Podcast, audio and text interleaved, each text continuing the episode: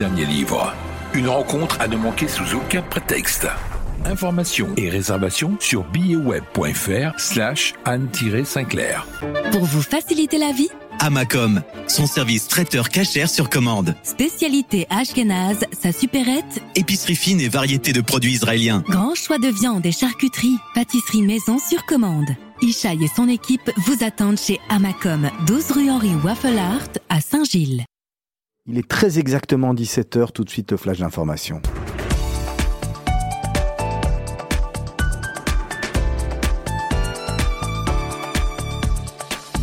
Bonjour à toutes et à tous, vous êtes bien sur Radio Judaïka, il est 17h et c'est l'heure de vos informations de ce mercredi 23 novembre 2022.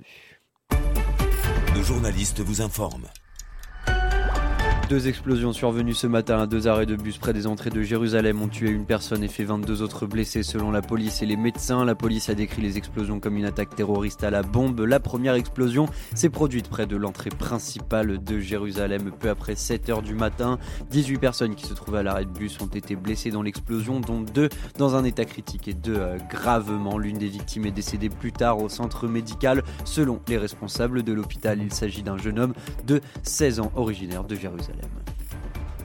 Selon le chef de division euh, de- des opérations de la police, les deux bombes qui ont explosé ce matin ont été des engins explosifs de haute qualité. S'adressant aux journalistes, la commissaire adjointe Sigal Barsvi a déclaré qu'en raison de la nature de l'attaque, la police soupçonne une cellule organisée d'en être à l'origine plutôt qu'une seule personne. Elle précise que les bombes ont été placées derrière les arrêts de bus et dans un buisson.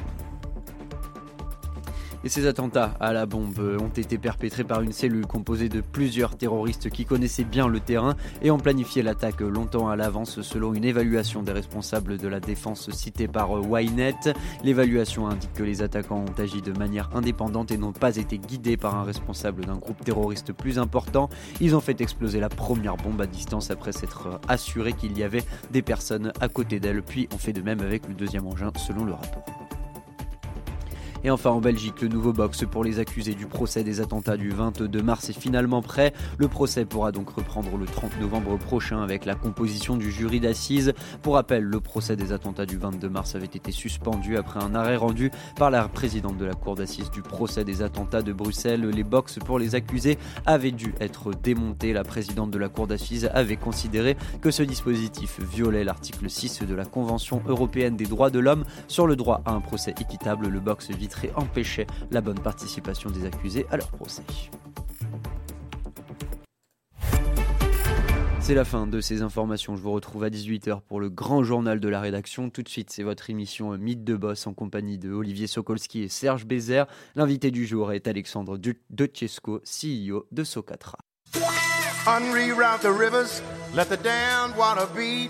There's some people down the way that's thirsty, so let the liquid spirit free. The people are thirsty because of man's unnatural hand. Watch what happens when the people catch wind, when the water hit the banks of that hard, dry land. Liquid spirit. Liquid spirit. Liquid spirit. Liquid spirit. Clap your hands now.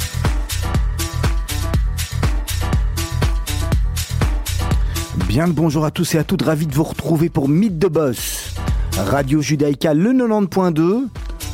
Également sur notre nouvelle application, qui est plus si nouvelle, elle a déjà quelques mois. N'hésitez pas à la télécharger, vous verrez, il y a des push notifications, il y a la météo, il y a, plein de choses, euh, il y a plein de choses sympas qui s'y passent. Et puis vous retrouvez tous les podcasts et toutes les émissions de Radio Judaïka. Allez, on est ensemble, on est parti pour une petite heure. Je suis accompagné comme chaque semaine ou presque de mon compère et ami Serge Bézère. Bonjour Serge. Bonjour Olivier, c'est moi qui suis là chaque semaine et vous qui venez de temps en temps. C'est vrai finalement que c'est vrai finalement tout ça tourne. hein. C'est plus vous qui êtes accompagné, c'est moi qui suis accompagné d'Olivier aujourd'hui. Notre invité du jour, notre invité du jour s'appelle Alexandre de Sesco. Bonjour Alexandre de Sesco. Bonjour, merci de m'avoir invité euh, pour passer ce moment ensemble. Ben, on est, on est ravi de vous avoir. Vous êtes le CEO de la société Socatra. Euh, c'est exact. euh, Pas que, il y a aussi, vous Alors, êtes aussi Oui, j'en parlais tout à l'heure. J'ai toujours fait un peu d'associatif en parallèle de mes activités principales et effectivement, j'ai le plaisir de, depuis quelques mois, euh, le président de la Confédération Construction au niveau de la région bruxelloise, euh, euh, Confédération Construction qui a fait un petit rebranding qui s'appelle MBIL depuis quelques semaines, mais voilà, donc euh, euh, mais c'est complémentaire évidemment de mon activité professionnelle principale. Alors Alexandre de Sesco, on va parler de votre de votre parcours dans la dans la première partie de l'émission. Juste avant Socatra, le nom, ça, ça, ça vient d'où? C'est lié à, au, au, nom de famille? C'est euh, non euh, simplement, euh, c'est effectivement, moi je suis de la troisième génération de cette entreprise familiale. Et euh, cette entreprise qui a été créée dans les années 20 par mon grand-père portait le nom de Cesco. Et dans les années 60, il était euh, de mode euh, d'avoir ce type de nom. Et euh, voilà, c'est mon père qui a, qui a fait cette mutation qu'il trouvait plus moderne en 1967. Ça marche bien en tout cas, et on le voit bien sur les panneaux, on voit bien sur les banderoles qu'on peut voir à gauche et à droite. Euh, oui, oui, et derrière tous ces panneaux, il y a même des chantiers et des, et des chantiers passionnants. Donc, ça, on, a, l'occasion d'en parler. L'avantage de Bruxelles, c'est qu'on voit beaucoup les panneaux. voilà, exactement. Et on, et, et on, cherche toujours à mettre des panneaux dans des belles artères euh, bien visibles. Effectivement, c'est un peu le jeu de tous mes confrères également. Euh, mais il y a parfois des, des, choses magnifiques qui sont cachées, qu'on ne voit pas. Euh, mais effectivement, on nous parle toujours des, des, des, chantiers sur les artères bien visibles et bien commerçantes. Euh, c'est une évidence, mais il y a d'autres choses dont, dont on va en parler. En définitive, c'est un bon, c'est une bonne manière de faire de la pub, ces panneaux C'est une bonne manière de la pub, mais euh, on avait tendance à faire jusqu'à peu euh, de la gonflette, euh, si je puis dire, de panneaux entre confrères. Et puis, évidemment, comme toute bonne chose, ça, ça, ça a un peu une fin, puisque les communes, euh, maintenant, euh, pour la plupart, taxent ce type euh, de publicité quand elle est un peu trop envahissante. Donc, donc on l'a compris, Alexandre de Cesco, on l'a compris, vous êtes dans le métier de la, de la construction, parce qu'il y a beaucoup de, de métiers qui sont englobés dans, dans la construction?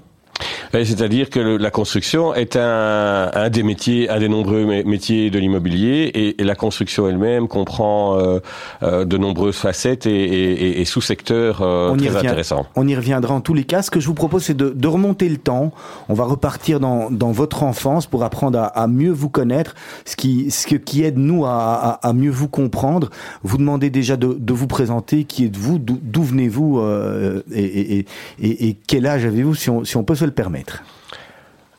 Alors euh, oui, euh, donc euh, si on démarre tout du, début, je suis né en même temps que la, société Socatra sous cette dénomination, 1967, je, je le disais tout à l'heure, et je suis né d'une famille d'origine italienne, de deux parents italiens, et j'ai passé mon enfance à Scarbeck, une commune à laquelle je reste très attaché parce qu'on y a toujours nos bureaux. Euh, puis euh, l'adolescence euh, à Lannes dans le Brabant wallon, euh, des études en école de commerce à, à Louvain-la-Neuve, un petit perfectionnement en finance au SBPA quelques années plus tard. Euh, j'ai pas démarré tout de suite dans l'entreprise familiale puisque euh, il fallait avoir un diplôme universitaire, mais c'est les autres conditions, c'est d'avoir fait un petit peu d'expérience ailleurs. Donc j'étais travaillé. Mais dans... vous étiez intéressé directement par l'entreprise familiale? C'est quelque la brique, c'est quelque chose qui vous euh, qui vous attirait directement? Ça m'attirait, mais j'ai connu euh, dans mon enfance euh, les, les, les, chocs pétroliers à l'époque euh, et, et, les effets sur la conjoncture m'ont fait un petit peu douter de à un moment donné de continuer dans ces branches. C'est pour ça que j'ai fait des études économiques pour rester ouvert sur d'autres euh, sur d'autres voies. Et puis euh, euh, voilà, au fur et à mesure de mes études, ça m'a voilà, j'étais quand même convaincu de revenir quand même euh, puisque j'ai grandi et depuis tout petit je vais visiter des chantiers. Donc quand on est un petit peu là-dedans, c'est un virus dont on a difficile à se détacher. C'est un, un, peu comme quand on est tombé dans la marmite, c'est la, la, marmite voilà. d'Astérix, c'est un peu ça, exact, hein, la potion magique. Hein. C'est un peu un peu ça, la potion magique. Et alors vous, vous dites la condition, il y a, il y a, donc vous avez il y avait une condition dans, la famille, c'était une condition, on s'était dit euh, tacite ou implicite? Ben c'est oui, euh, c'est tacite parce que quand même on est quand on rentre dans une société familiale où euh, il y a quand même pas mal d'ingénieurs, pas mal de diplômés. Et qu'on rentre avec toute une équipe en place qui a été nommée par la génération précédente, il faut quand même trouver des moyens de se faire accepter. Donc, Comme autre, autre chose que le fils d'eux, quoi. Voilà, exactement. Et donc l'expérience dans, dans, quelques entreprises extérieures a aussi a essayé de, à pouvoir revenir dans des bonnes conditions vis-à-vis -vis de l'équipe en place. Avec le risque de peut-être pas vouloir revenir à un moment. Avec effectivement, euh, oui, il y avait toujours, il y a, il y a eu toujours cette sensation euh, de, de faire autre chose, mais plus on allait voir à l'extérieur, plus on se convainquait que c'était quand même pas mal euh, d'avoir son, son business. hein. Et on, on apprend quoi à l'extérieur aujourd'hui qui vous sert encore? Qu'est-ce que vous avez retenu? Qu'est-ce que vous avez compris avant de, avant d'être dans, dans Socatra en allant faire votre, votre expérience extérieure? Bah, C'est-à-dire que quand on, fait ces erreurs chez les autres, la sanction est quand même un peu plus immédiate. Hein Donc c'est euh, quand, quand on se noie, on apprend à nager, si je puis me permettre la métaphore. Euh, et donc je pense qu'on apprend plus vite. Et effectivement, il y a des méthodes. J'ai été dans des entreprises. Euh, qui étaient qui faisaient des activités en parallèle euh, ou euh, ou alors euh, dans une autre société à Anvers qui était beaucoup plus importante et qui euh, avait des méthodes de contrôle de gestion assez structurées et que bon dont j'ai pu bénéficier pour mettre en place des méthodes dans, dans ma propre entreprise. C'est- dur, Alexandre de Sesco, de, de, de porter un héritage. parce que C'est un, un gros héritage, euh, Socatra. C'est c'est quelque chose de avec de la de la pression et, et vous vous dites bon finalement on a droit à l'e- à l'erreur dans rien. Mais mais là quand on est la troisième génération d'une belle boîte euh, belle boîte comme celle-là, il y a, il y a quelque chose en en plus. Il y a un challenge en plus?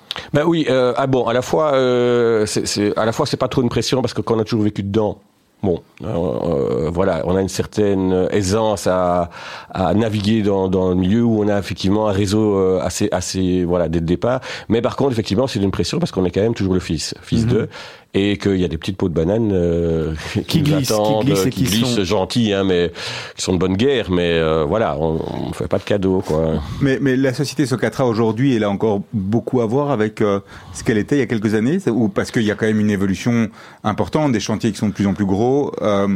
Au- Aujourd'hui, l'évolution sous votre euh, contrôle et sous votre direction a quand même, a- elle a quand même pris un un une autre ampleur. Oui, donc il y a une croissance euh, euh, raisonnable, mais, mais, mais certaine depuis plusieurs années, effectivement, la taille de chantier. Elle a été aussi un petit peu imposée par l'évolution, parce que comment j'ai commencé, il y avait encore euh, dans, dans cette classe d'activité une vingtaine d'entreprises familiales euh, à Bruxelles. Aujourd'hui, on se compte sur le doigt d'une main. Donc, euh, il a fallu. vous, vous l'expliquez comment ça?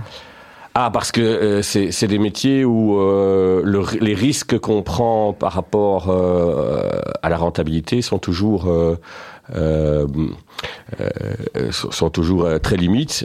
Je pense qu'il y a eu des, cycles économiques qui ont fait que des entreprises ont été fragilisées. Il y a eu des fusions, il y a eu des disparitions, il y a eu des rachats. beaucoup, beaucoup sont passés dans des groupes. Et il y a eu une concentration du secteur, bien, entendu, avec l'évolution technologique qu'on connaît, qu'on aura peut-être l'occasion d'aborder plus tard. L'ouverture aussi au marché de l'Est, on est quand même dans un marché où on a eu beaucoup d'im- d'imports de main d'œuvre euh, quelque part. Hein, euh. Oui. Donc là aussi, ça nous, effectivement, c'est un, ça nous a obligés à monter dans la taille des chantiers où on avait moins la concurrence, euh, puisqu'on travaille chez nous encore pas mal avec des main d'œuvre propres euh, et euh, on fait pas pas tout euh, en, en travailleur détaché, on va dire. Euh, et donc là, effectivement, pour pouvoir euh, échapper à une concurrence qui était parfois, il faut le dire, déloyale euh, sur les charges sociales, euh, il a fallu monter dans la gamme de, en- de chiffre d'affaires par chantier, effectivement, où là, euh, normalement, les clients font des contrôles beaucoup plus stricts et préfèrent travailler avec des entreprises structurées. On a même déjà vu euh, dans des, chantiers, euh, des chantiers faits. Je me rappelle d'une histoire il y a quelques mois là en Verse.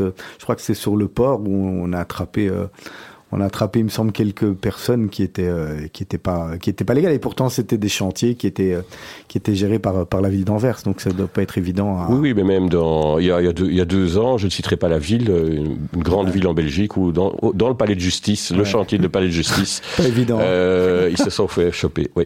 Alors, Alexandre de Sesco, je vous propose de marquer une première pause musicale.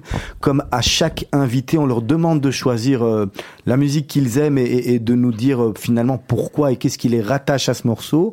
Vous aviez présélectionné deux morceaux. Le premier, c'est Paolo Conte et le deuxième, c'est U2. Alors, on part dans, dans deux horizons complètement différents. Vous nous dites par lequel on commence et surtout pourquoi. On peut commencer par YouTube, parce qu'il y a une histoire derrière. Qui est? Bah, euh, cette chanson, Widow Without You, elle est de 87, donc l'année de mes 20 ans. Donc on se souvient toujours de, de, de ces 20 ans, et c'est le cas. Euh, mais, mais en plus de ça, euh, c'est sur cette chanson-là que je suis devenu euh, papa, puisque quand il y a eu les premières euh, palpitations, en conduisant mon épouse euh, à l'hôpital dans la nuit, on se les repassait en boucle pour se donner du courage tous les deux. Et de, chaque fois que je l'écoute, évidemment, je pense à ce moment un peu émouvant quand même, où je suis devenu pour la première fois papa. Mais il en avait besoin de plus que vous, quand même, le courage, hein Oui, bien sûr, mais... c'est elle qui pousse. Oui, oui, mais les, les papas disent que c'est eux qui souffrent en, en général. C'est hein. vrai, c'est. Non, non, moi je trouve, non, non, moi je trouve qu'on souffre On est beaucoup. d'accord, on est tout à fait d'accord. C'était. Mais c'est une pensée pour elle aussi, bien entendu. Hein. En tous les cas, on est sur Radio. C'est Mythe de Boss avec notre invité Alexandre de Sesco. On se retrouve d'ici quelques minutes.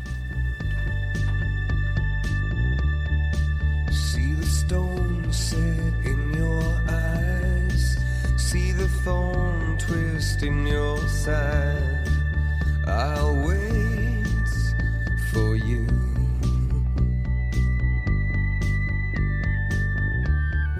Sleight of hand and twist of fate. On a bed of nails, she makes me wait. And I wait without you. With or without you.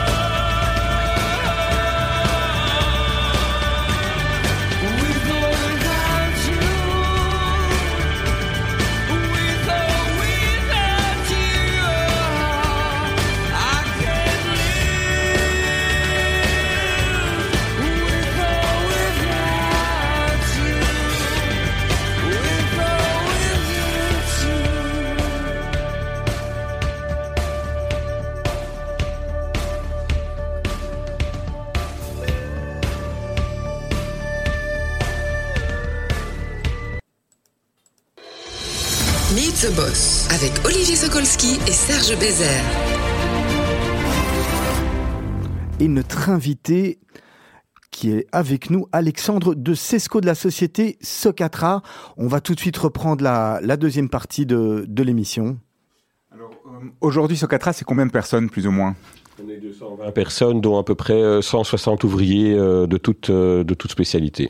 Et c'est une particularité de Socatra ou les autres grandes sociétés comme les vôtres sont aussi comme ça à distribution euh, avec encore beaucoup d'ouvriers en interne? Non, par rapport à nos confrères de taille comparable, on est surpondéré en ouvriers. C'est une volonté de garder des compétences euh, de tout type en interne et, d'être le- polyvalent. C'est le secret quelque part pour arriver à, à- à- à maintenir quoi, à obtenir les chantiers, à avoir des chantiers qui sont ou, ou avoir av- avoir une qualité de, de résultats et, et- et un timing qui est respecté. Ben, C'est-à-dire, ça nous, ça nous aide à obtenir certains chantiers, puisque on, on revient un petit peu euh, à des entreprises traditionnelles aujourd'hui, après la, la, la vague des, des, des travailleurs détachés. Je pense qu'il y a un équilibre qui est en train de se faire. Euh, D'autre part, effectivement, ça semble coûter plus cher au départ, euh, mais ça permet euh, d'avoir une meilleure maîtrise de la qualité et des délais euh, au final, euh, puisqu'aujourd'hui, les gens formés et qualifiés sont pas évidents à trouver comme ça sur le marché, donc vaut mieux les avoir quand même en grande partie en interne.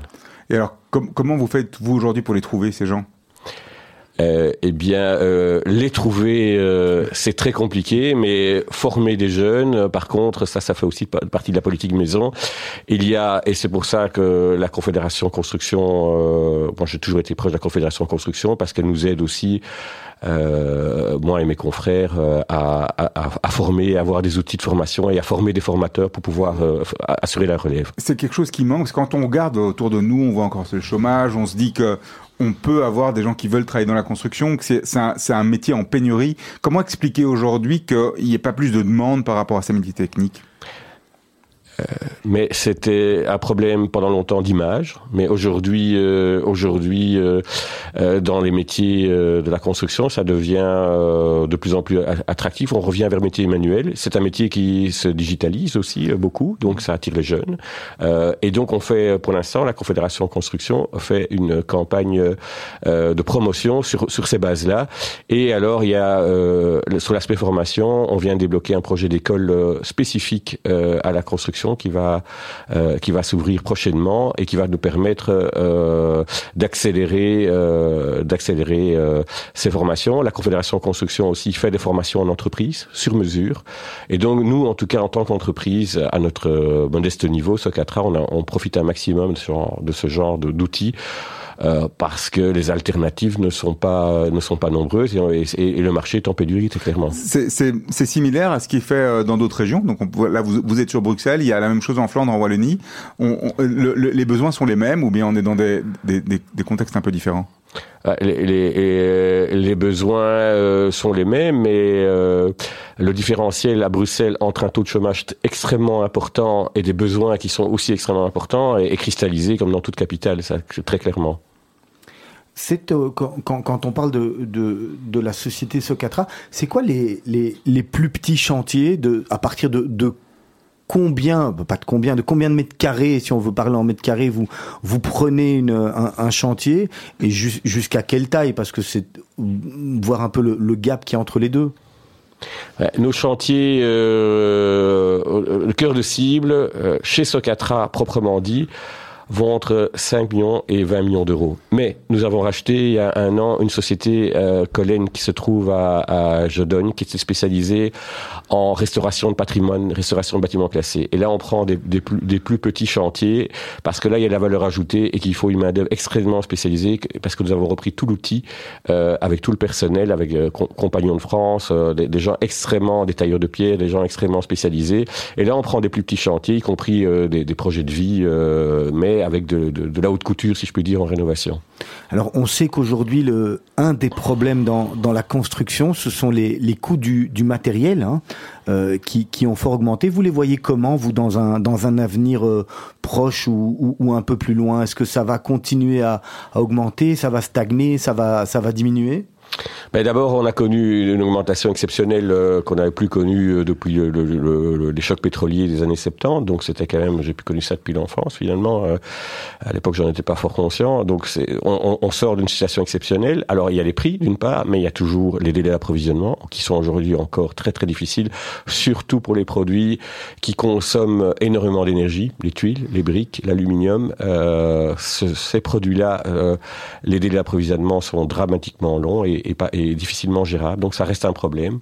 Pour le futur, euh, je pense, euh, on, on a un indice, euh, les prix sont calculés en marché public euh, et par assimilation à certains gros marchés privés qui utilisent ces formules de révision euh, automatique dans lequel il y a une composante matériaux et une composante salaire. Alors la, la composante matériaux, elle s'est stabilisée depuis euh, 3-4 mois. Pour l'instant, on est sur un plateau. Euh, On attend une baisse?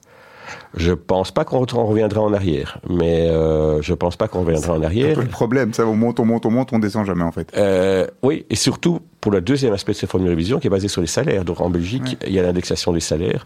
Donc euh, le secteur en général le fait de manière trimestrielle sur les ouvriers, mais sur les employés au 1er janvier, c'est plus 11%. Ah ouais. Donc dans cette formule de révision, même si vous avez une petite baisse euh, de la- de l'indice des matériaux, vous allez le ressentir euh, encore. C'est pour ça d'ailleurs que la Banque nationale, puisqu'à la Confédération, on suit aussi euh, assez bien la conjoncture, on prévoit encore des inflations à 4-5% euh, globalement, hein, tout secteur confondu, euh, pour les deux prochaines années. Mais bon, évidemment, les, les prévisions sont faites pour être contredites. hein. On, On l'espère en fait finalement. on l'espère, oui. Mais comment c'est possible? Parce que à- à- si on a les salaires qui montent, les, les, les prix et des matières premières qui montent, qu'on a euh, les taux d'intérêt qui augmentent aussi euh, au niveau des emprunts, les gens qui doivent construire aujourd'hui ou, ou même rénover, ou je- tous ces chantiers-là de, de construction aujourd'hui sont alors quoi à l'arrêt ou, ou vraiment en, en- en- Il y a un ralentissement, il y a un ralentissement dans du secteur privé, c'est euh, on le sent et on le sent même en amont puisqu'on on dialogue beaucoup avec la- nos associations, on va dire sœurs qui sont lors des architectes avec lesquels on dialogue puisqu'ils sont deux ou trois ans en amont de, de notre activité. Il y, a, il y a clairement un ralentissement qui ne fait que commencer C'est en puisque eux, Belgique. en Belgique, mais c'est sur le secteur privé. hein, Il y a un petit facteur d'amortissement qui va faire qu'on va peut-être passer la crise euh, de ce point de vue-là de manière peut-être moins brutale que dans d'autres pays, c'est qu'effectivement le pouvoir d'achat avec l'indexation, on vient d'en parler, mais aussi c'est parce qu'en 2024, en Belgique, il va y avoir des élections à tous les niveaux de pouvoir. Que nos politiciens, on les connaît, ils aiment bien couper les rubans, les rubans à ce moment-là. Et donc, euh, des projets qui étaient euh, bloqués depuis des années, bizarrement, euh, en, en, en adjudication publique, euh, tout d'un coup, euh, c'est le Brésil. Ah oui, c'est un... non, donc ça Non, non, mais donc, ce qui va peut-être, non, mais ce qui va peut-être nous sauver, euh, ou en tout cas rendre la, la, la diminution de l'activité peut-être moins brutale. donc il n'y a plus de routes à rénover, on va lancer les bâtiments. Mais c'est, mais non, mais il y y a un grand besoin d'infrastructure où on avait sous-investi. Euh, depuis très longtemps et il va y avoir un phénomène de rattrapage et puis il y a des plans de relance européens qui sont derrière donc il y a des moyens qui arrivent aussi hein, donc euh, euh, je, bon je, je pense que il y a des choses qui restent possibles. Donc il faut quand même euh, il faut quand même garder euh, un optimisme modéré même si on sait que ça va être très dur que les faillites ont fortement augmenté dans le secteur que les que avec ce qui se passe avec les nouveaux taux d'intérêt on, on, on ressent maintenant seulement l'effet d'énergie mais l'effet des taux d'intérêt on va le sentir à mon avis, euh, dans les six mois qui vont venir. Donc il faudra accrocher sa ceinture, mais il y a, il y a du positif et du négatif. On verra ce que tout ça va donner. Ça veut dire que vous allez aller chercher des chantiers plus, enfin vous, ou qu'on va dans l'industrie, on va aller chercher des chantiers plus petits, où on va être plus coulant. Euh, comment on va faire pour garder sa, sa société en fait euh, à flot? Eh bien, je crois qu'il faudra être plus prudent sur le chiffre d'affaires et se concentrer sur la marge, donc quitte à réduire son, chiffre d'affaires, d'une part. Euh, euh, bien s'assurer de la solvabilité des clients, parce que c'est aussi un problème, euh, les délais de paiement ou les, modalités de paiement. Je, pense que dans le métier, plus que jamais, la réussite d'une société, c'est les chantiers qu'on prend, mais surtout ceux qu'on ne prend pas, pour, pour rester debout. Alexandre de Sesco, alors pour que nos, auditeurs comprennent bien le, métier de, de Socatra, vous faites de la, construction pour tiers, mais vous faites également de la, de la promotion pour, euh, pour votre société également? Oui, de manière accessoire, nous avons toujours eu une activité de, de développement et de promotion immobilière, euh, euh, mais là aussi, euh, c'est pas évident quand on est une entreprise bruxelloise euh, de souche et, et ça reste quand même notre notre jardin, notre marché. C'est qu'au niveau euh, des autorisations et des périodes d'urbanisme, pour l'instant, c'est c'est assez compliqué dans les délais et euh, puisqu'on on est en moyenne à 5 ans et demi sur Bruxelles, euh, Ah oui. euh, et aussi. Euh, dans le nombre sur le marché privé, il y a une, une réduction drastique. Donc, nous intervenons aussi en tant qu'association professionnelle, confédération, pour sensibiliser le public à trouver des mesures de simplification. Euh, bon, on parle maintenant des permis digitaux qui devraient être en place assez rapidement. Euh, c'est un, ré- un réel souci là en tant que en tant que promoteur, ce qui fait que ce qui existe et les permis qui sortent, euh, il y a, euh, bah, il y a, euh, c'est pas ça qui va diminuer évidemment au rang de logement beaucoup plus ac- accessible. Donc cette inertie administrative est, euh, est quelque chose absolument sur lequel il faut travailler. Ça c'est un message absolument à faire passer. Être promoteur aujourd'hui à Bruxelles, c'est encore possible? Euh, c'est encore possible, mais si on ne vit que sur le marché bruxellois. Euh, ben D'abord, il y a aussi une concentration, parce que- moi, quand j'ai commencé, quand on faisait des promotions euh, de 30 ou 40 ou 40 appartements à Bruxelles, on était un grand promoteur. Aujourd'hui, euh, aujourd'hui, euh, bon, le- l'échelle a, doublé ou triplé. Donc, euh, euh, mais je, je crois aussi qu'il y a beaucoup de promoteurs qui sont, euh, qui doivent se diversifier géographiquement et qui vont aller chercher des, dehors. des, des- des projets ailleurs. Ailleurs, ça veut dire quoi? En Belgique ou ailleurs à l'étranger? Alors, c'est, c'est, euh, bah, il y a les deux. Hein, euh, dans, dans, les, dans les deux autres régions, je crois que la problématique des permis est moins, est moins difficile. Ça, c'est, ça, c'est clair. Ça coûte moins cher de construire. Il n'y a pas tous les problèmes de mobilité, les, les taxes d'occupation de voirie. Et ça coûte très, ça coûte beaucoup plus cher de construire maintenant à Bruxelles, si on ajoute les différentes contraintes. Euh, et puis, euh, dans les pays limitrophes, beaucoup, beaucoup d'acteurs sont, sont présents sur les. Mais, mais, c'est facile pour une entreprise belge d'aller comme ça. euh, si Socatra voulait se développer euh, à, à l'étranger, ce, ce serait facile aujourd'hui pour vous de le faire parce qu'il faut, avec les ouvriers, avec la capacité que vous avez à, à, à construire, c'est beaucoup de monde à bouger, non? Non, mais nous avons une expérience de chantier dans le nord de la France. Hein, euh, bon, occasionnel, c'est pas. euh, mais bon, alors effectivement, il y a un peu des barrières administratives à l'entrée, donc euh, c'est pour ça qu'on on l'a fait en s'associant avec un, un homologue. C'était à Lille, donc. euh, et puis pour euh, bon pour nos ouvriers, aller euh, Ouais, travailler si loin, qui, qui, qui, qui habitent dans le bassin du centre, aller travailler à Lille ou aller travailler à Bruxelles. C'est pas vraiment un problème et la qualité belge est reconnue dans le nord de la France. Mais il y a toute cette barrière administrative euh, où il vaut mieux avoir des partenaires locaux. Et sortir de l'Europe ou aller plus loin encore? Alors là, il faut avoir euh, des moyens et des capacités que nous n'avons pas, euh, puisque euh, il faut avoir un réseau local. Ça demande quand même une- des structures, euh, des structures très importantes. Et ceux qui travaillent, ceux qui le feront, il y a des, il y a des phares de, de, de, de la construction belge qui sont connus dans le monde entier. Euh, ils doivent avoir une masse critique aussi sur différents marchés, parce qu'il y a certains marchés où ils se sont pris, euh, bon, Des ils ont eu des bouillons. difficultés, oui, des, des beaux bouillons. En, en regardant votre site, on voit qu'il est euh, votre site internet. On voit que la, la société Socatra est divisée en, en- en plusieurs euh, en plusieurs familles.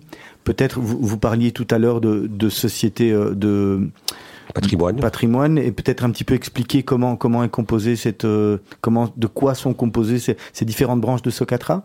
Oui, on a une branche, euh, effectivement. On on a, euh, on fait de l'entreprise générale classique, euh, euh, telle que telle qu'on s'imagine. On a cette division euh, patrimoine des bâtiments classés, euh, qui est très spécifique, et on a effectivement donc une autre division euh, multi, qui s'appelle Multitech et qui elle fait tout ce qui est euh, vient en appoint en technique spéciale, euh, y compris pour le compte de tiers, donc tout ce qui est euh, des, des projets un peu complexes de chauffage, d'électricité ou de sanitaire. Et là, c'est avec vos hommes, effectivement. Oui, on a nos équipes, on a des dessinateurs, des ingénieurs, euh, des concepteurs, oui, bien sûr. On, on construit comme avant aujourd'hui, ou bien les- l'évolution va est, aussi euh, hyper rapide et, et s'accélère, a tendance à s'accélérer? Et Si je fais un peu une caricature, ce qu'on construisait à 5 ans est un peu le Moyen Âge par rapport à ce qu'on construit aujourd'hui. hein. Ah oui, carrément. Il y a cinq ans. Oui. Euh, bon, il faut savoir que Bruxelles, euh, bon, quand, quand on fait des missions économiques auxquelles je participe avec le secteur de la construction, on défend évidemment l'image de Bruxelles. Ça a été la première région au monde à imposer le passif obligatoire en 2012 pour euh, les bâtiments publics. Aujourd'hui, en, en matière d'économie circulaire, euh, on est euh, on est assez pointu aussi dans, dans la, la recherche et le développement. Et pas plus tard que hier, euh, je discutais avec des spécialistes du verre dans la construction et, et- et eux me disaient, c'est un peu eux qui m'ont sorti cette phrase par rapport à, à l'évolution des performances de tout ce qui est isolation de l'enveloppe d'un bâtiment euh, évolue à une vitesse. euh. Donc le défi qu'on a vis-à-vis de nos clients, et c'est comme ça parfois qu'on fait le break pour décrocher une affaire, c'est qu'on on, dit à nos clients, voilà, on doit remettre prix sur une certaine base. On va mettre six mois à préparer le chantier. Hein, on prend le temps, deux ans de chantier, et puis quand on va arriver à la réception du bâtiment, est-ce qu'on va arriver avec un, bâtiment qui est obsolète? Donc on a intérêt à réfléchir très vite, parce qu'aujourd'hui, l'indépendance énergétique euh, d'un bâtiment devient, euh, ça n'a plus rien d'idéologique, c'est simplement pragmatique parce qu'il faut, il faut arriver et arriver avec un produit qui ne soit pas dépassé au moment où il est livré, parce que sinon même en, valeur d'investissement et en valeur de revente, euh, ça peut être un problème. Ouais, mais là, mais, mais en valeur de coût pour le, pour le client, les, forcément, les technologies augmentent et, et, et, et on va vers, vers un, un, un mieux, mais, mais ça coûte beaucoup plus cher de construire aujourd'hui qu'avant. Euh, ça coûte un peu plus cher à construire avant, mais il faut toujours raisonner en, durée d'investissement. Et donc c'est comme ça qu'il faut raisonner et, en valeur euh, en valeur de revente, en agrément et en indépendance énergétique. Aujourd'hui, c'est un sujet auquel tout le monde est sensible. C'est quand même incroyable de se dire que quand on construit il y a, enfin, qu'on a construit il y a 5 ans, ou à la fin d'un chantier, on a quelque chose qui est obsolète. C'est, on, parlait tout à l'heure des permis, de la manière dont, les formalités administratives devaient être mises en place. Il y a aussi toute la dimension contractuelle avec les cahiers des charges. On peut imaginer que euh, un entrepreneur qui, s'avance sur un, sur un chantier va le faire sur base d'un cahier des charges existant.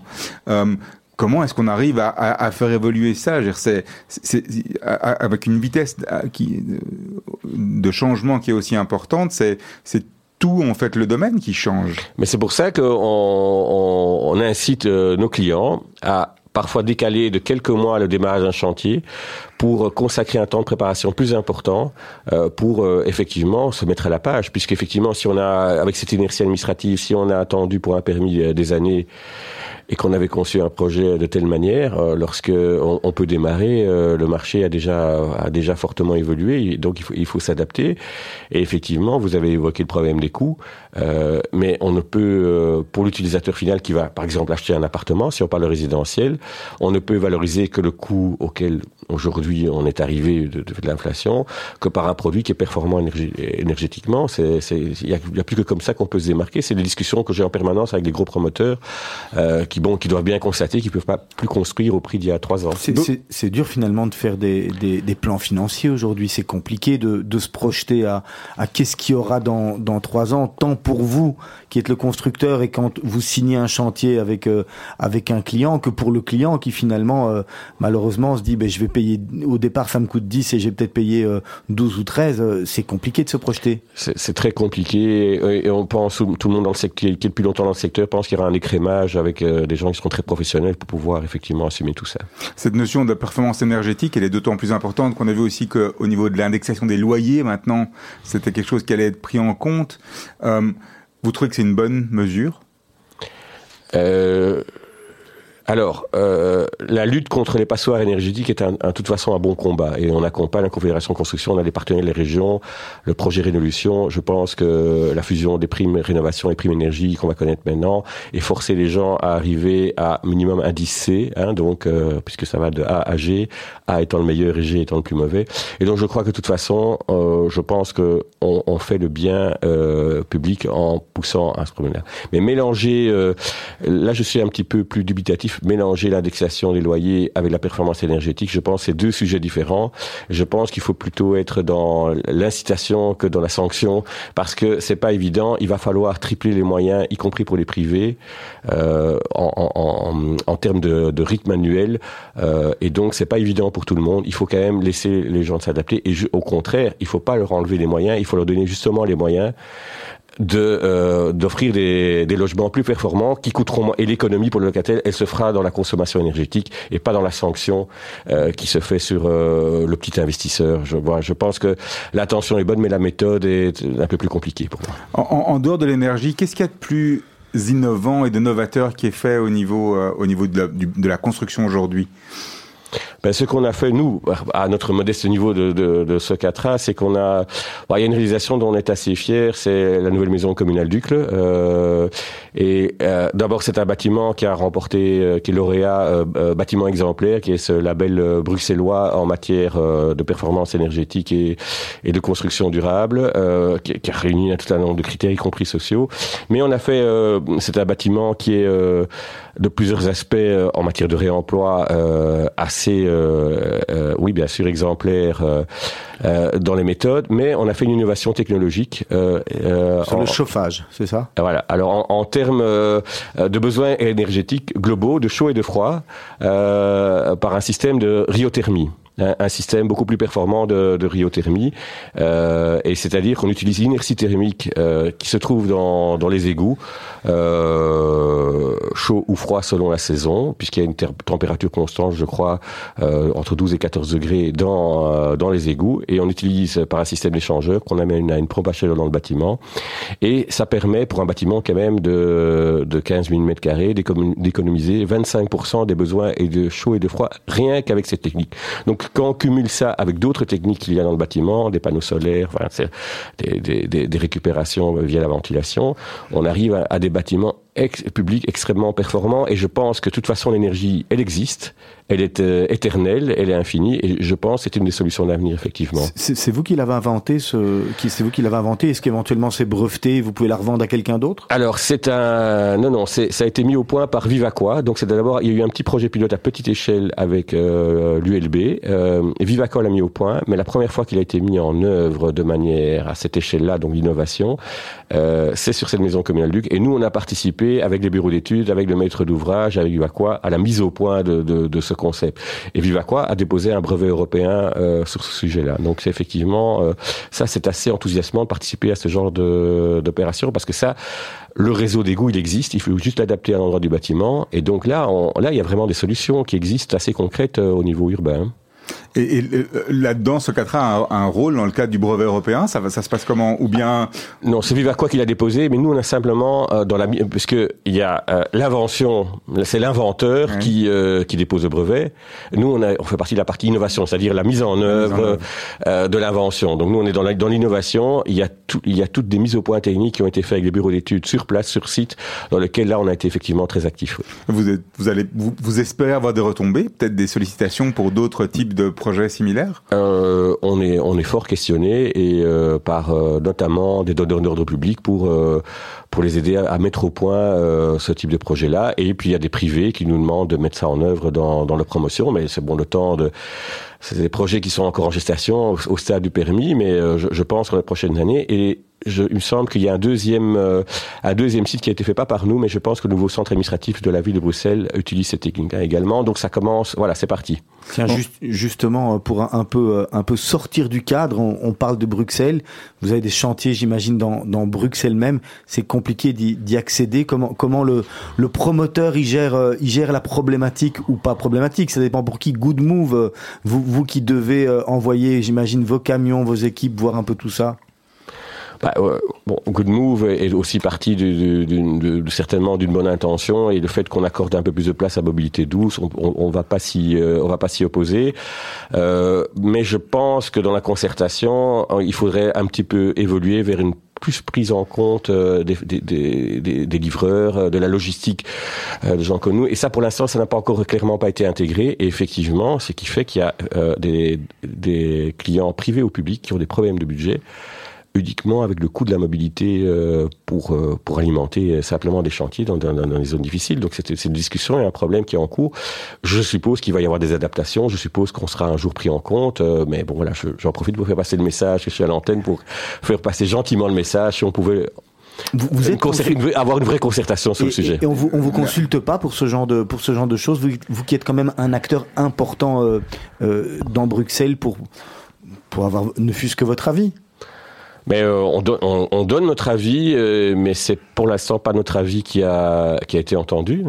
Donc, euh, je pense qu'il faut avoir la foi du charbonnier et puis répéter toujours la même chose. Et je crois qu'on finira par être entendu parce que aujourd'hui, je pense que même le public se rend compte quand il voit le résultat des adjudications publiques dans des quartiers difficilement accessibles qu'il y a un souci au niveau, euh, au, au niveau même mobilisation des fonds publics. Tout ça coûtait extrêmement cher. Moi, j'ai énormément de, de, de partenaires sous-traitants et fournisseurs qui veulent même plus me livrer dans le centre de Bruxelles. Donc, ça veut dire que ceux qui veulent bien venir le feront à, certaines, à des conditions qui sont quand même pas toujours avantageuses.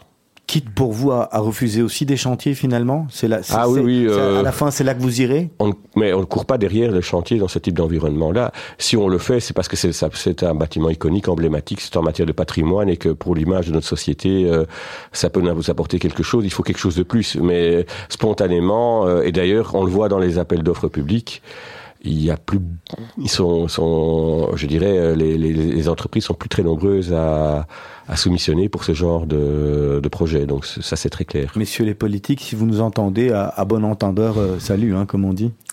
Alors moi j'ai envie de revenir deux minutes sur les, les techniques de construction et ce qu'on fait aujourd'hui. Donc on a vu qu'il y avait des, des, améliorations au niveau de l'énergie, des améliorations sur ce que vous avez fait, des, des, des innovations euh, au niveau de l'utilisation du réseau d'égouts. Est-ce qu'il y a d'autres euh, tendances que vous voyez, notamment sur l'utilisation des toits par exemple, ou d'autres tendances qu'on voit euh, on, on, a parlé récemment euh, d'aquaponie et, euh, et, et, et, de transformer les toits qu'on avait avant dans des, dans des espèces de soit de, de, de, de champs, euh, de ruches, de, de maintenant d'endroits où on peut faire pousser des plantes et en, en, en alimentant les poissons. Est-ce que on, on, voit ça et comment est-ce que vous adaptez à ce genre de demande de votre côté. Euh, Et d'autre côté, au niveau des techniques de construction, qu'est-ce qui a changé fondamentalement par rapport à, à, à des technologies comme l'impression 3D Et est-ce qu'aujourd'hui on pourrait imaginer imprimer un bâtiment? Euh, alors oui, il y a, y, a, y a, beaucoup de sujets là-dedans. Ouais. Donc, si je commence, euh, on, va, on, va, commencer par le début, c'est plus simple. Euh, L'utilisation euh, des, des, toits et en tout cas l'espace. Bon, on est on est une région et moi je suis très attaché évidemment, on l'a compris, à la région bruxelloise, euh, qui fait 162 km carrés. Donc l'espace à un moment donné, il est assez restreint. Euh, c'est pour ça qu'on on, on, réfléchit en termes d'économie circulaire. D'ailleurs, dans les nouvelles directives en, en matière d'urbanisme, la démolition sera quasiment l'exception. Il faudra justifier pourquoi on démolit, mais il faudra récupérer un maximum de bâtiments existants Donc sur les toits, euh, oui, c'est assez amusant parce que euh, oui, là il y, a une, il y a une certaine évolution euh, sur sur les rooftops, l'utilisation d'espaces euh, communs en coworking euh, des toits pour euh, espaces d'agrément, pour faire des, des, team building. Ça c'est évidemment une tendance dans le nouveau espace de bureau. L'aquaphonie, donc l'agriculture urbaine sur les toits. Et alors une tendance encore plus récente, c'est les terrains de sport maintenant sur les toits. Ça c'est ce que j'ai vu apparaître dans les derniers projets, de terrains de basket sur les toits. Voilà, c'est assez amusant. C'était des, des, indications aussi pour un, euh, des projets publics. Euh... Vous dites oui à tout. On peut venir quand on vient chez vous avec ce genre de projet, à partir du moment où ça passe le stade de l'ingénieur, ça passe le stade bah, euh, de la conception. Si, si, ouais, on peut dire oui à tout, mais par exemple si je mets une piscine sur un toit, il faut savoir que je vais rajouter euh, plusieurs dizaines de tonnes euh, sur la structure d'un bâtiment. Donc euh, bon, sur un plan d'architecture, c'est juste deux traits à, ou trois, quatre traits à dessiner. En matière de fondation et pour nos ingénieurs, et en matière de coût, euh, je crois qu'il faut, voilà, il faut, il faut rester, je prends un exemple extrême bien sûr, mais il faut rester euh, raisonnable. Euh, mais euh, voilà, sinon effectivement, dans l'utilisation de l'espace public aussi, on voit aussi que à Bruxelles, ça c'est très agréable. Euh, on, on, on, se met au diapason des autres grandes villes européennes. On soigne beaucoup plus les espaces publics, euh, les places, les parcs. Euh, je, voilà, ça, ça, je veux dire que le public a, a une bonne, euh, une bonne démarche dans le fait de, de, de, vraiment mettre beaucoup de moyens dans ces espaces de rencontres et, et euh, dans, au niveau des quartiers. Euh, et je crois que ça c'est très important. J'ai été encore récemment à Milan voir ce qu'ils faisaient à ce niveau-là. Et quand on va dans les dans les autres grandes villes européennes. Ça fait, ça fait déjà très longtemps qu'ils soignent ça. On s'y met maintenant aujourd'hui à Bruxelles. Et ça, je dois dire que, euh, voilà, euh, on peut pas toujours critiquer, mais c'est vrai, il faut reconnaître que nos autorités feront un grand effort là-dessus et qui est apprécié par les gens et par, les quartiers.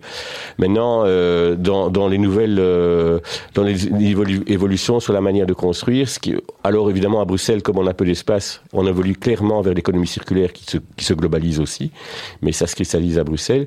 Mais ce qui est, c'est ce qui est amusant dans l'économie circulaire, c'est que finalement on utilise des recettes de grand-mère aussi, puisque les filières de réemploi, de recyclage euh, avaient, un petit peu été tombées en désuétude et réapparaissent maintenant. Donc on, réacquiert des réflexes un peu de nos grands-parents. Euh, moi j'ai un chantier euh, qui est le centre de prix de la région bruxelloise. Et euh, sur lequel, dans le cahier des charges publiques, on devait avoir la majorité de la logistique de chantier par bateau, puisqu'on est au bord du canal. Et donc, on, amène toute la structure du bâtiment par péniche.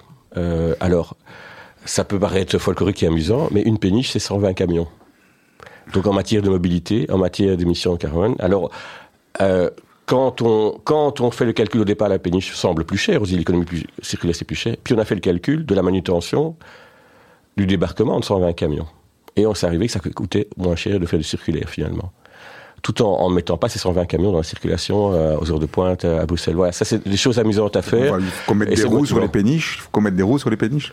Oui, voilà. Oui. Mais si elle est bloquée dans l'embouteillage euh, au carrefour, ça, ça peut être compliqué. C'est c'est- c'est quoi le rôle du, du CEO de, de Socatra aujourd'hui? C'est qu'est-ce qui vous, euh, qu'est-ce qui, je vais pas dire qu'est-ce que vous faites lever tous les tous les matins parce que ça on, le- on le verra tout à l'heure, mais, mais mais mais votre journée type à vous, euh, Alexandre de Sesco?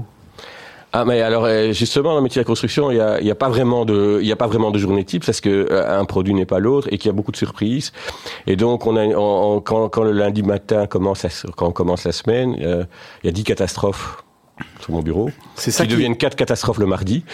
Euh, C'est ça que vous gérez Ben, finalement c'est ça, oui, c'est animer les équipes et, et puis relativiser et serrer les problèmes. euh, et il faut animer les équipes. Et alors, c'est un petit peu comme du coaching sportif, c'est d'aller tirer le me- meilleur de, de, de chacun et pas euh, et pas accabler quelqu'un parce qu'il a fait une erreur parce qu'on on l'a pas utilisé au bon endroit. Ça reste un un travail d'équipe aussi très fort. Voilà. Euh, d'équipe en interne, mais aussi d'équipe en externe. Euh, parmi les joueurs, il y a les architectes.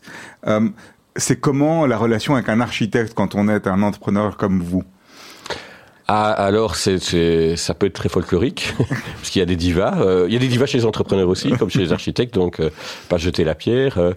mais c'est vrai que dans, dans notre métier, peut-être plus qu'ailleurs, on doit travailler en réseau avec des urbanistes, avec des juristes, avec des, des bureaux d'études, avec des politiques, avec des promoteurs, et avec des architectes qui sont un maillon essentiel de la chaîne. En fait, ce sont nos premiers interlocuteurs, les architectes plus même que les clients. Donc on a plusieurs, ce sont les personnes avec le, le plus, euh, mais on n'a pas évidemment euh, la même vision puisqu'eux ont une vision essentiellement esthétique.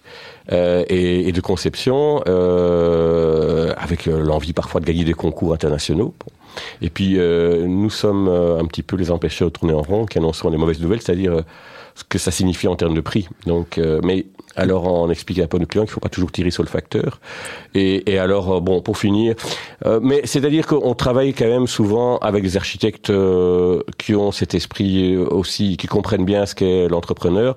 Et dans les bons bureaux d'architectes, en général, ils se divisent, subdivisent en deux. Il y a les architectes concepteurs dans le bureau qui gagnent les concours, qui décrochent les projets, et puis il y a des architectes d'exécution. Quand les bureaux d'architectes sont structurés de cette manière-là, en général, ça se passe assez bien. Et puis j'imagine vous en avez en interne également. hein. On a, euh, outre nos ingénieurs, on a des architectes de formation chez nous, donc ils parlent le même langage, tout à fait. Alexandre de Sesco, on va attaquer les questions de la fin. Petite question rapide, petite réponse rapide, ça nous permet de vous connaître encore un petit peu mieux. Juste avant, par ça, grand, grand fan de hockey, je lisais également que le sport, le sport vous anime. Oui, oui, effectivement, vous êtes bien renseigné. Donc, euh, oui, je, je- je suis dans- ce milieu-là depuis, depuis 40 ans. Euh, J'avais créé, euh, quand j'étais à l'université, une matricule de hockey avec quelques copains, euh, un club satellite euh, dans un des clubs du sud de Bruxelles. Et puis, euh, puis quand mes enfants ont joué dans ce club, j'ai été administrateur là pendant pendant sept ans. Maintenant, j'ai dû renoncer en tant que président de la Confédération Construction. Donc, c'est mon neveu qui m'a succédé à, à mon poste. Et puis, j'aime bien, oui, oui, j'aime bien aller voir des matchs le week-end ou, ou des matchs internationaux. Et puis, on a connu l'époque glorieuse du hockey quand moi j'ai commencé, euh, où il y avait 5000 hockeyeurs. Maintenant, c'est x10. Et puis, entre-temps, l'équipe, le hockey est devenu quand même un autre monde, euh, très professionnalisé, avec euh, champion du monde, champion d'Europe, champion olympique. C'est ce qui, dans un sport d'équipe euh, en Belgique, n'est jamais arrivé. On, va rester dans le sport quand même deux minutes avant encore une fois d'attaquer les, les questions de la fin. On est en plein dans le mondial. Euh, un mot sur, euh, sur la polémique euh, du Qatar, des, des 6500 morts annoncés ou pas annoncés, on n'en sait rien. Qu'est-ce que votre avis là-dessus sur la construction des, des stades et, de l'air conditionné euh, sur les stades ouverts? Bah, c'est vrai que quand on travaille, euh, alors euh, bon, c'est mitigé, bon parce que quand même, ça reste quand même une grande fête et ce serait quand même dommage de, gâcher ce grand moment de rassemblement qu'est qu'est la Coupe du Monde. Moi, je suis pas personnellement pour boycotter, mais c'est vrai que d'un autre côté, quand on voit le gaspillage de moyens. Euh, à l'époque actuelle, je trouve que c'est un peu hors temps. Mais bon, euh, voilà. Pour moi, ça ne doit pas gâcher la fête, mais c'est vrai qu'on doit en tirer des leçons pour la prochaine fois et, et, et apprendre à être plus raisonnable. Et je pense que même si on a les moyens, euh, je pense que l'époque nous, doit nous inviter à être un peu plus sobre. Mais c'est pas pour ça qu'il faut rentrer dans des grandes, euh, dans des grandes polémiques, selon moi. Mais, mais, mais, mais si euh, le prochain pays vous demande de venir construire un stade, Ah, on, reste humain. hein. D'accord. Et faible. Et faible. Oui, mais il y a- peut-être moyen d'arriver au même résultat euh, en réfléchissant avec justement ce qu'on a mis au point comme technique chez nous. Je pense que justement Bruxelles, je le dis encore, est à la pointe au niveau mondial, euh, au niveau euh, au niveau performance énergétique. On veut garder cet avantage com- comparatif et on ne demande pas mieux qu'aller- d'aller le défendre à l'étranger. C'est quoi la chose la plus folle que vous ayez fait dans votre vie, Alexandre de Sesco? J'allais dire en rigolant de faire ce métier, ce que je fais, mais, mais euh, non, j'ai fait d'autres choses. Quand j'étais étudiant, euh, j'étais, je suis parti avec des amis d'enfance qui étaient les frères Simons, qui sont euh, connus mondialement comme des aérostiers, euh, des pilotes de montgolfière. Et on a été, euh, on, a, on est parti dans des conditions que je ne pourrais plus faire aujourd'hui, faire plusieurs déserts dans, au Nouveau-Mexique, dans le sud tunisien, au Qatar justement aussi. et on est parti dans les derniers mois de l'Union soviétique, dans le désert du Karakoum, Ouzbékistan, Kazakhstan, euh, Tadjikistan, euh, dans des conditions, euh, dans des camions de, de l'armée rouge. voilà, et c'était, voilà, je ne vais pas rentrer dans les détails, mais c'était assez fou. Alors une phrase que vous aimez utiliser, un- une maxime que vous avez? Ben oui, c'est. Allez, quand, quand, quand, quand j'étais à l'université, j'avais reçu, on, de- on devait lire l'art de la guerre de Sun Tzu, et euh, et puis j'ai- j'ai- j'ai fort aimé cet ouvrage, et j'ai retrouvé une citation de Sun Tzu qui est que j'utilise beaucoup, euh, soit même à titre privé, mais bon, beaucoup au bureau, je dois dire, beaucoup euh, dans ma société. Celui, celui qui n'a pas d'objectif ne risque pas de les atteindre. On peut le lire de plusieurs manières d'ailleurs. Hein. Ça, ça, au moins c'est bien clair. Vous, vous, vous avez un don parce que j'imagine que pour être meneur d'équipe comme vous l'êtes, il, il doit y avoir quelque chose derrière en plus que que vous pouvez. Qu'est-ce que vous pourriez ressortir de vous parmi votre vos votre personnalité ou, ou vos capacités qui qui font que vous êtes là où vous êtes aujourd'hui? Bah, c'est difficile de le, de le dire sur soi-même, donc il faut peut-être le demander aux autres, mais euh, bah, je dirais, euh, en fait, euh, c'est l'envie d'apprendre tous les jours, tous les jours se lever avec l'en- l'envie d'apprendre et d'avoir du plaisir à apprendre. Et dans, notre- dans notre métier, on apprend tous les jours. Les trois grands plaisirs du moment justement? Ah, c'est aller, euh, c'est aller dans un bon restaurant, fumer un bon cigare. euh, Il y a quelqu'un dans la salle qui, euh, qui me comprend. Et C'est euh, pas moi. hein. Je, je dis tout de suite. Je veux pas vendre qui Je me c'est. demande qui ça peut être. alors. Je, je veux pas vendre, mais c'est pas moi. J'ai un complice dans la salle et, euh, et un troisième euh, boire euh, boire une ce qu'on appelle en italien un vino di meditazione, un vin de médi- méditation. Il y a quelqu'un qui disait qu'est-ce que qu'est-ce qu'un bon vin? Le bon vin, c'est quand on, on a sorti une bonne bouteille avec son meilleur ami. Et, et qu'elle est partie, euh, on a l'impression qu'il y a que cinq minutes qui sont parties, et, c'est ça le meilleur vin, c'est de, le partager avec quelqu'un qu'on qu'on aime bien. Alors ici à Radio Judaïka, on a une lampe d'Aladin. Elle va vous permettre d'exaucer euh, trois vœux. Ça serait, ça serait lesquels vos trois vœux? Ah, oui, ça, ça, répondre rapidement à ça, à ça c'est un vaste programme. Euh, les trois vœux, c'est d'abord pour mes proches et euh, bon pour mes enfants. Hein, je, je suis un peu inquiet pour l'avenir, donc je leur souhaite pas, pas mal de, de bonheur et De et manière générale, parce que pour l'instant, c'est pas super Ben, rose. quel monde on va leur laisser? On est un peu dans un monde un peu inquiétant pour l'instant. Euh, bon, moi, quand, quand je suis sorti à l'âge adulte, c'est les années 80. Euh, et voilà, donc on est de nouveau dans quelque chose. Et sinon, moi, j'ai toujours rêvé, euh, voilà, euh, d'écrire. Donc un jour, je voudrais m'y mettre, euh, d'avoir, d'avoir le temps. Euh, pour moi, le vrai luxe, c'est le temps et d'avoir le temps d'écrire. Alors la dernière question déjà de cette émission. Quel est le conseil que vous auriez aimé que l'on vous donne à 18 ans et qu'on ne vous a pas donné? Ah, euh, à 18 ans, oui, j'aurais aimé qu'on me, qu'on me coach pour prendre du recul. Donc aujourd'hui, euh, par rapport à, à- à- à des problèmes qui semblent graves, euh, je prends plus de recul et à l'époque, tout était très... Tout, tout, qui- tout, tout ce qui était grave le restait. Aujourd'hui, euh, on, C'est on relatif. devient- on- on relativise, on devient philosophe, effectivement. Alexandre de Sesco, merci beaucoup d'avoir passé une heure en notre compagnie, en compagnie de Mythe de Boss. À votre place, la semaine prochaine, Christophe Heureux de la société Vitamer. hein. On va partir dans, dans un autre domaine et c'est vrai qu'on se rapproche euh, des fêtes, hein, des fêtes de fin d'année, de, des plaisirs d'hiver, de Hanouka et tout ça et qu'on sera content de l'avoir euh, au micro pour nous expliquer euh, le renouveau de Vitamer. Euh, D'ici quelques minutes, vous allez retrouver Blaise van der Linden pour le grand journal de Radio Judaïka. Juste après, ça sera les mots d'Anouk et puis l'émission de la Brite. Et on terminera la soirée avec Gershon, notre DJ maison. Merci beaucoup Alexandre de Sesco. Merci à vous, merci, c'était un bon moment. On se quitte avec Paolo Conte. Une raison peut-être? Ben, euh, Paolo Conte, euh, du, de nouveau 1987, l'année de mes 20 ans. Et puis moi j'ai apprécié la manière dont il a combiné sa carrière artistique et sa carrière, puisqu'il euh, et, et puisqu'il est avocat à la base. Il était pendant 25 ans avocat et chanteur international. Merci beaucoup, à bientôt. Au revoir.